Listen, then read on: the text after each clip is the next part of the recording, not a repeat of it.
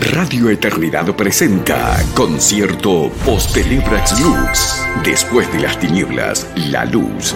Con los grupos de alabanzas de la IBI, la IVO y la IBSJ. Celebremos juntos en el mes de la reforma que Cristo es la luz del mundo.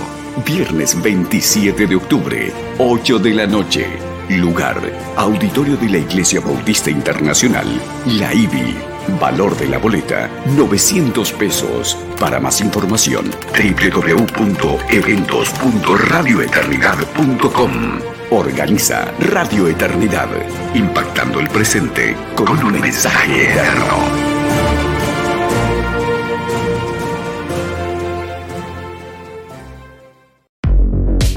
Radio Eternidad, impactando el presente con un mensaje eterno.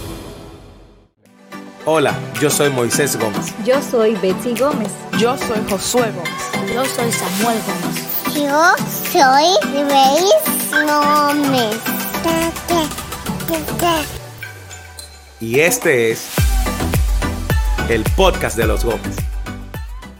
Bienvenidos a un nuevo episodio de el podcast de los Gómez. Nosotros estamos en el mes de agosto, celebramos nuestro 18 aniversario. Así es. Y hemos estado recontando y mirando en retrospectiva, celebrando y dándole gracias a Dios por su gracia que nos ha sostenido. Y hemos estado hablando acerca de diferentes etapas en nuestro noviazgo, matrimonio, con el fin de traer luz, animarte en la etapa en la que te encuentres. Y hoy vamos quizás a hablar un poquito del matrimonio un poquito más maduro, porque son estos años. Sí, y de hecho, si usted revisita los episodios, recordará que nosotros, como es parte de la naturaleza del podcast de los Gómez, hemos sido honestos, hemos hablado de nuestros errores. hemos, hemos hablado de las cosas que, 90% sí, que, que no, que no hemos hecho bien y que si hubiésemos, tuviésemos la oportunidad de volver atrás en el tiempo, probablemente hubiésemos considerado hacer cosas que no hicimos y cosas que hicimos de la cual nosotros también nos arrepentimos. Sin embargo, pero vaya y revisite el podcast, los podcasts y los episodios anteriores. Sin embargo, como tú dices, de esta etapa, y pudiéramos decir los últimos que 10 a 15 años, No, los últimos 15 años. los últimos 15 años, el Señor en su gracia, pues nos ha permitido ver con los lentes del Evangelio el matrimonio y ver también ah, continuamente la gracia de Dios sosteniéndonos a pesar de nosotros mismos, porque nuestra naturaleza caída siempre tiene una tendencia a, sentirse atraído por, por el pecado y por desviarse del propósito y la voluntad de Dios. Y ha sido evidentemente la gracia de Dios cercándonos, protegiéndonos y algunas de las cosas que vamos a mencionar. Y en el episodio pasado, pues, dejamos la conversación específicamente en el, en el hecho de que antes de que el Señor interviniera en nuestras vidas y pusiera en nosotros ese deseo de buscarle, de someternos a la autoridad de su palabra, nuestro hogar y nuestro matrimonio se sentía como un campo minado en el que teníamos miedo como de detonar bombas porque no sabíamos cómo íbamos a eh, quizás sobrepasarlas o sobrevivir a ellas. Y que en ese momento ese era el entendimiento de, que teníamos del matrimonio y creíamos que estamos haciendo lo mejor. Somos dentro de este campo minado, somos lo- los mejores que podemos saltar, brincar. A veces explota una bomba aquí y creíamos que eso era. Exactamente, pensábamos que uno acumulaba eh, problemas, trataba de resolverlos superficialmente y bueno, uno los hacía a un lado y seguía adelante. Pero cuando tú me preguntabas en el episodio pasado, o sea, ¿cuál fue e- es- esas cosas que Dios comenzó hacer? No sé, no me recuerdo cuál Los fue. ajustes. Los ajustes que Dios fue haciendo y lo primero, sin lugar a dudas, fue cuando el Señor comenzó esta obra en nuestras vidas, a que nosotros comenzamos a ser convencidos por la palabra de cuál era el propósito del matrimonio, que trascendía una unión de dos mortales simplemente eh, viviendo juntos, uniendo sus vidas. Era muchísimo más allá porque se trataba de esa imagen de la iglesia y su Salvador. Entonces comenzamos a entender no solamente eso, sino la naturaleza de nuestro pecado. Dios comenzó a darnos convicción, especialmente a mí. Me dio muchísima convicción de pecado, de mi resistencia y mi falta de sumisión a Cristo primero, de mi falta de amor por el hogar, la maternidad, de mi falta de eh, hacer una prioridad, ser una ayuda para ti. Yo pensaba lo contrario, que era que tú me tenías que ayudar a mí.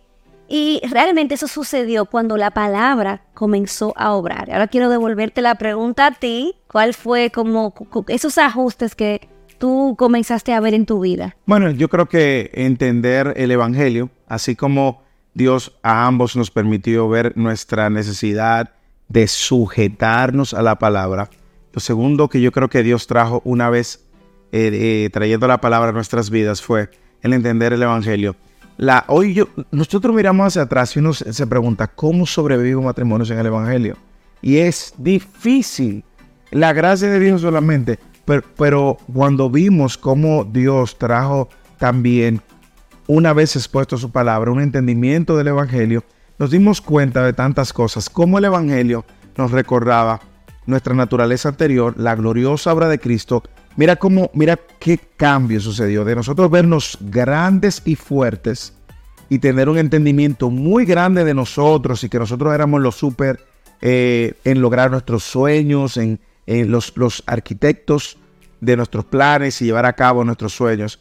Dios cambió eso y nos mostró cuán pequeños y débiles éramos y cuán grande y gloriosa era la obra de Cristo. Cómo esa obra no solamente nos salvaba, sino que también era la herramienta que Dios nos estaba dando al mostrarnos la gloriosa obra de salvación para nosotros vivir todos los días. Porque cuando la Biblia dice en, las escrituras, en, Mateo también, que, que le preguntan a Jesús cuál es el gran mandamiento, y él dice, amarás a Dios con todo tu corazón y amarás a tu prójimo como a ti mismo. Y nosotros tenemos una idea nuestra de lo que significa amar al prójimo. Y muchas veces esa manera de amar al prójimo es hasta que no se vean mis intereses afectados o hasta que yo no tenga que salir de una zona de confort o tenga que sacrificarme. Pero cuando tú lees la escritura y te expones las escrituras y te vas a Juan, que el capítulo 13, cuando le preguntan, cuando Jesús dice, no hay un mayor amor que este, que uno que dé su vida por los otros. Tú te estás dando cuenta entonces que la definición de la palabra amor es completamente vinculada al sacrificio. Así es. La obra de Cristo, por lo tanto, amar al prójimo es una, un ejercicio de vivir sacrificialmente. Y el matrimonio, yo creo que es el escenario número uno ah, cuando estás casado, cuando no lo estás tu prójimo, pero cuando estás casado, el escenario número uno donde debes de morir a ti mismo para poder servir bien y glorificar a Dios y servirle a tu cónyuge de manera a tu cónyuge de manera sacrificial. Por lo tanto, yo creo que el ajuste que Dios trajo a nuestras vidas y, en consonancia lo que tú dices, fue entender esa obra de Cristo que nos salva y nos equipa para poder amarnos como les espera. Tú sabes que yo he visto en ti una transformación increíble en dos aspectos muy importantes. Y uno es, he visto una transformación en tu entendimiento de cuál es tu identidad como hombre. O sea, yo, yo me recuerdo al Moisés que estaba todo el tiempo como escondiendo, escondiendo su pecado, eh, tratando de como poner su mejor postura, manejarse, exactamente. Pero he visto como el Señor te ha dado la libertad de encontrarte tan seguro en su obra, en tu lugar, en la vida perfecta que tú no vas a poder vivir, pero que Él vivió en tu lugar. De manera que ahora tú eres un hombre que camina en la luz, en la transparencia. Y eso te ha dado tanta salud y tanta sanidad a nuestro matrimonio, que realmente en, ese sentido es, es como que yo me recuerdo de ese otro Moisés, pero es como otra persona que ya no existe en ese sentido, ajá. Y yo pudiera decir lo mismo de ti, porque la, la Betsy de los primeros años, tres años, los primeros tres, cuatro años, era una Betsy. Eh, eh, era una Betsy empoderada, ¿ok? Uh, mujer de, fuego. y, te voy a decir algo, y mira cómo es la cosa, en ese momento, a mí me encantaba esa versión de Betsy, esa, esa mujer empoderada, y esa mujer que tú la veías aquí, allá, y yo le decía, vamos, vamos a hacer radio juntos, y ahí estaba, y, era mi mutual para radio, vamos a, abrir un programa de televisión, y abríamos un programa de televisión juntos, y era mi mutual, y yo decía, qué, qué, qué, qué empoderamiento. Sin embargo, si ese empoderamiento no, es, no se trae y se rinde al diseño de Dios, pues sin duda alguna va a crear un, un, un, choque, un choque de intereses. Y esa vez sí que yo veo ahora justamente es esa Bexy que ahora está empoderada, empoderada para vivir conforme al diseño de Dios y a los roles que Dios le ha dado. Y eso ha sido glorioso también. Una muy débil en este tiempo. Sí. Y, y, eso ha sido glorioso. ¿Por qué? Porque has traído, o Dios en su gracia nos ha permitido ver Amén. el fruto de esa realidad y cómo en el hogar hay, hay vida, cómo, cómo en el hogar nosotros vemos a, a nuestros hijos creciendo alrededor de todo eso que el Señor nos ha mostrado. Otra cosa, déjame decirte la otra cosa, porque dije hablando de que las dos, victorias. dije que dos. Eso y lo otro es el hecho de que antes yo recuerdo que tú eras un hombre eh, muy enfocado en servir a Dios afuera de la casa. En el sentido de que estabas muy activo en los 550 ministerios de la iglesia posibles eh, y que 300 invitaciones a la semana. al mismo tiempo. O sea, eh, realmente siempre... fue una época Esa intensa. fue una época intensa, sí. Eh, pero yo, obviamente, eso te ha caracterizado siempre. O sea, esa- ese fuego, esa pasión por el Señor, eso nu- nunca se ha ido. Pero he visto cómo el Señor te ha hecho un hombre coherente. De que esa misma intensidad con el que tú sirves al Señor allá afuera, la misma intensidad con la que tú nos sirves a nosotros en la casa. Y que tú estás sirviéndole a los niños. Y que tú nos ayudas en las cosas de la cocina y con la limpieza de la casa. O sea, realmente he visto un hombre que ha modelado el servicio, eh, perdón, el liderazgo mm, eh, masculino en la iglesia con un liderazgo muy fuerte, pero también como un siervo, tanto en la iglesia como en la casa. Entonces de eso hablábamos esta semana con los niños, de que, wow, qué regalo tenemos nosotros, de que podemos vivir una sola vida en la casa y en la iglesia, porque realmente eso es una libertad que no todo, o sea, solamente el Evangelio nos da ese poder. Yo creo que es una gracia de Dios. Yo creo que Dios es quien, como dice Felipe, se pone tanto el querer como el hacer. Ah, si nosotros nos preguntáramos, nos propusimos, no, el Señor nos fue mostrando y fue cambiando, nos fue mostrando y fue cambiando nuestros afectos y poniéndonos a nosotros las prioridades muy claras delante de Dios. Al final es una gracia de Dios. Y, hoy, ¿verdad? Como tú decías, estamos en, el mes aniversario y probablemente usted ve este episodio después del nuestro mes aniversario. Sin embargo, hoy nosotros pudiéramos decir que ha sido una gracia de Dios. Sin embargo, también pudiéramos decir lo que la Biblia nos advierte, el que está firme, mire que no caiga. ¿Cuáles pudieran ser algunas de las amenazas o pequeñas zorras de la cual nosotros y todo el que se identifique con, con- con lo que Dios, eh, probablemente Dios está haciendo en su vida o con su matrimonio, cuáles son esas pequeñas zorras que se están Echar a perder la viña. que pueden echar a perder la viña y que pueden ah, eh, llevar eh, mucho de lo que Dios ha hecho a- atrás. O, Sí, yo, yo- creo que, que quiero que hablemos de eso porque no todo es color de rosa y sabemos que el, el- el andar de fe es un andar donde cada día tenemos el- la gran responsabilidad y a la vez la gracia de, de vivir para obedecer y hacer la voluntad de Dios. Yo creo que el, yo creo que una de las grandes amenazas de, para nuestro matrimonio, específicamente, y para quizás obviamente todos los matrimonios, es no hacer de nuestra relación con el Señor una prioridad. Y yo sé que puede parecer un disco rayado y que otra vez lo mismo, pero realmente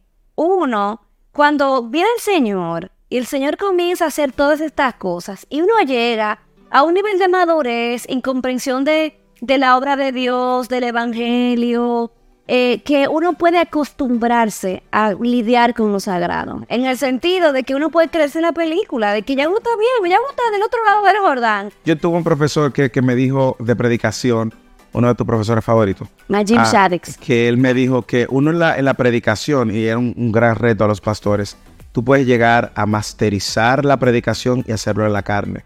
Sobre todo por el hecho de que a veces nosotros creemos que son las técnicas. Sin embargo, en esa clase de predicación con Chadix, Chadix, él, la clase duraba 3 horas y 40 eran oración.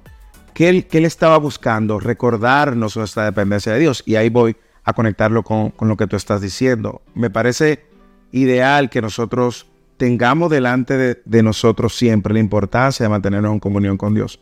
De hecho, en consejería eh, eh, no hay, una, conseje- no hay un- una primera consejería para ninguna persona que esté en crisis de cualquier tipo que no se le anime a reconsiderar su relación con Dios o preguntar o cuestionar o examinar su relación con Dios. o sea que es. es excelente el punto. Sí, y ahora, por ejemplo, eh, el problema de las redes y de todo esto de, de los programas, los podcasts y, y de las iniciativas para mujeres, en las que Dios nos ha dado el privilegio de participar, es que probablemente ustedes tengan una idealización acerca de una pareja como nosotros, por ejemplo, y pueden pensar que no, o sea, la vida de ellos es súper fácil porque entienden el Evangelio, se perdonan, se aman, pero la verdad es que la amenaza que tenemos es nosotros eh, ir haciendo todo esto en nuestras fuerzas y ir, e ir dependiendo menos El Señor. el Señor. Y yo puedo decirte que em, la verdad es que la vida cristiana de principio a fin, específicamente el matrimonio, y si hay hijos en el medio, se trata de morir a nosotros mismos, negarnos a, nosotros mismos. Yo no sé cuántas veces esta semana eh, me he repetido y he repetido lo mismo en conversaciones con hermanas de la iglesia. Porque es que desde que nosotros nos levantamos hasta que nos acostamos, estamos en el ejercicio constante de hacer lugar para el otro, negarnos a nosotros mismos, considerar al otro primero para servirle. Entonces, cuando nosotros no priorizamos nuestra unión con Cristo, de donde fluye todo lo que nosotros necesitamos, el amor, paz, gozo, paciencia, benignidad, bondad, fe, mansedumbre, templanza, en realidad eh, comenzamos a, eh, sin darnos cuenta, A descuidar. a descuidarnos y a descarrilarnos, no para perder nuestra salvación, pero realmente comenzamos a acumular derrotas que en realidad eh, nos pueden llevar a unos patrones de pecado que atentan y amenazan Sí, contra la contra la salud. integridad y la salud del matrimonio. Y, y sabiendo, por eso decíamos en el episodio anterior y conociendo lo, lo frágiles que somos en nuestra propia carne, en nuestra propia debilidad.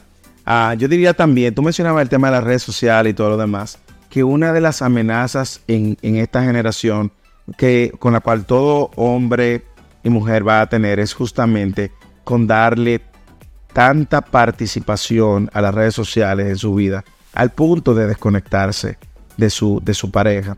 Yo con las redes sociales, en el caso de los hombres, porque sé que es un fenómeno también, el tema de los videojuegos, el hecho de que en ocasiones somos muy prontos a escondernos y entretenernos y darnos el permiso de entretenernos a expensas de dejar quizás una conversación incómoda que hay que tener o quizás eh, interesarse en el corazón de su cónyuge para servirle a su cónyuge. Y nos damos continuamente el permiso y se nos olvida que todo este sistema eh, fuera de, de la voluntad de Dios y, el mundo en sí mismo ha sido estratégicamente pensado y diseñado para entretenernos No es una teoría conspirativa. no, no, no, no, no lo es, porque por eso se llama entretenimiento. Mientras nos entretenemos, se nos va la vida. Y no estoy diciendo que usted no se entretenga, no me lea con los lentes del legalismo. Estoy diciendo cómo muchas veces eso, como tú decías, de manera progresiva, lenta, paulatina, empieza a tener tanta pre- preponderancia en tu vida y presencia que de repente tú estás la mayor parte del tiempo eh, desconectado Y del Señor primero. del y de Señor los demás. y de los demás. Y en ocasiones del corazón de tu cónyuge, que es eh, una de las... Además de todo lo que te expones, la pornografía, las conversaciones, probablemente subida de tono. yo creo que uno debe de tener pendiente, y nosotros en ese caso no somos la excepción, de qué tanto espacio le estamos dando a esas cosas en nuestra vida. Y no me, no me malinterprete, no estamos diciendo que usted no, no, no la use, porque todo de alguna manera interactuamos con las redes sociales. El punto es cuando dejamos que las redes sociales nos enreden y al enredarnos nos aparten entonces de lo que Dios nos ha llamado a hacer y es servirnos sacrificialmente. Tú usabas la palabra sacrificialmente y a nosotros se nos olvida que la fe cristiana es un llamado sacrificial. No hay tal cosa como la fe cristiana en una zona de confort y en una burbuja eh, intocable. No, al contrario, muchas veces en esa zona de confort, y lo pudiéramos demostrar por la escritura, Dios hace así y, explota la, la burbuja que te mantenía de la realidad de vivir el Evangelio, aun cuando eso implique salir de tu zona de confort y sacrificar y sacrificarte para servirle a otro. Creo que otra amenaza es no tener una expectativa o una claridad de cuál es la meta de la vida. O sea, yo creo que como matrimonios, por ejemplo, matrimonios jóvenes, yo, me, yo considero que nuestro matrimonio no está tan viejo, apenas somos mayores de edad con 18 años. Pero los matrimonios, si no tenemos una expectativa clara de qué es la vida, para qué es mi vida, o sea, yo voy a estar todo el tiempo luchando eh, contra lo que Dios ha puesto delante de mí para que yo le sirva a través de eso. Eh, porque yo tengo una idealización de que la vida es fácil, mm. de que yo tengo que estar feliz haciendo lo que yo quiera todo el tiempo. Y realmente el matrimonio se trata de un servicio sacrificial. O sea, por eso es que es una imagen de la obra de Cristo. Eh, déjame demostrarlo por las escrituras en Efesios 5 que hemos mencionado a través de estos episodios y otros episodios también.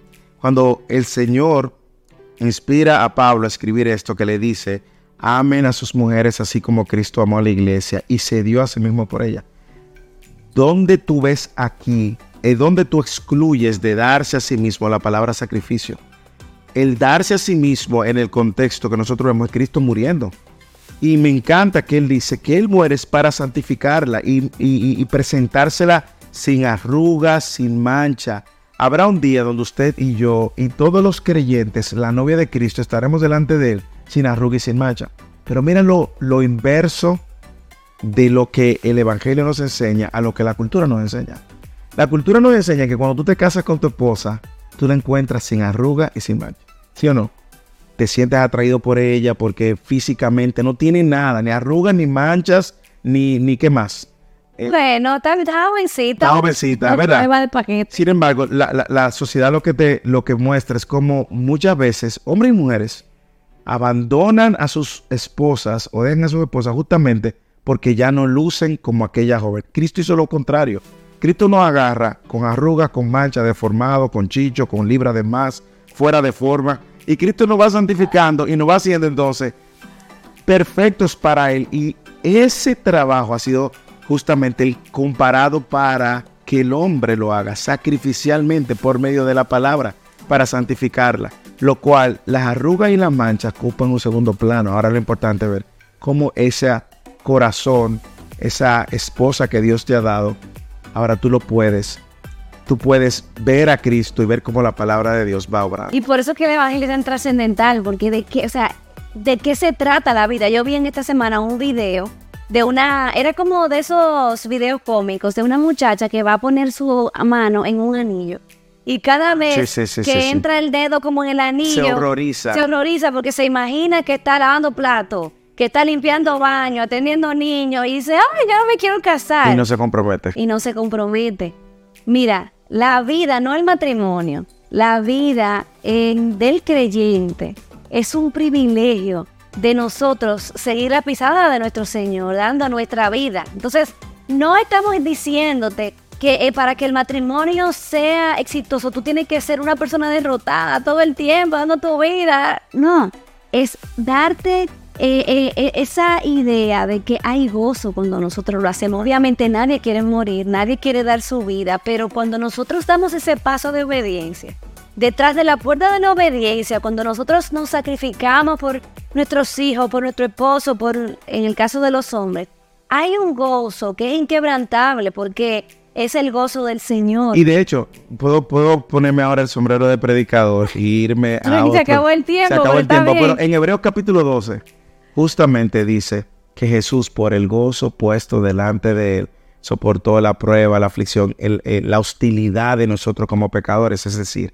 si Cristo es el modelo de cómo yo voy a vivir en el matrimonio, y él, él, él vio lo que, lo que él vio al final de su obra fue, fue motor para él sacrificarse y él vio el sacrificio y recibió el sacrificio a pesar de, de, la aflicción que iba a traer, porque hay un gozo mayor. Yo creo que cuando nosotros vemos en el matrimonio el someternos a su palabra, el someternos al diseño, a los roles que Dios nos ha dado, en el momento va a ser sacrificial, pero hay un gozo al final y va a haber un matrimonio florecer una familia florecer y vidas siendo santificadas. Amén. Tiempo. Ay, se nos acabó, pero bueno, nosotros mientras miramos en retrospectiva y miramos lo que Dios ha hecho y lo que Dios está haciendo en nuestra vida, podemos decir que hasta aquí el Señor nos ha ayudado. Qué bueno ha sido el Señor. No ha sido fácil, pero ha sido un camino de mucho gozo. Y ahora que el Señor nos multiplicó la familia, y bueno, vamos a ver qué el Señor nos enseña en estos próximos 18 años. Bueno, hermanos, que el Señor le bendiga. Nos vemos en el próximo episodio del podcast de los Gómez. Recuerde que usted puede encontrar este y otros episodios también en la página losgomez.org. Que el Señor le bendiga y nos vemos próximamente. Y este es el podcast de los Gómez. Radio Eternidad, impactando el presente con un mensaje eterno.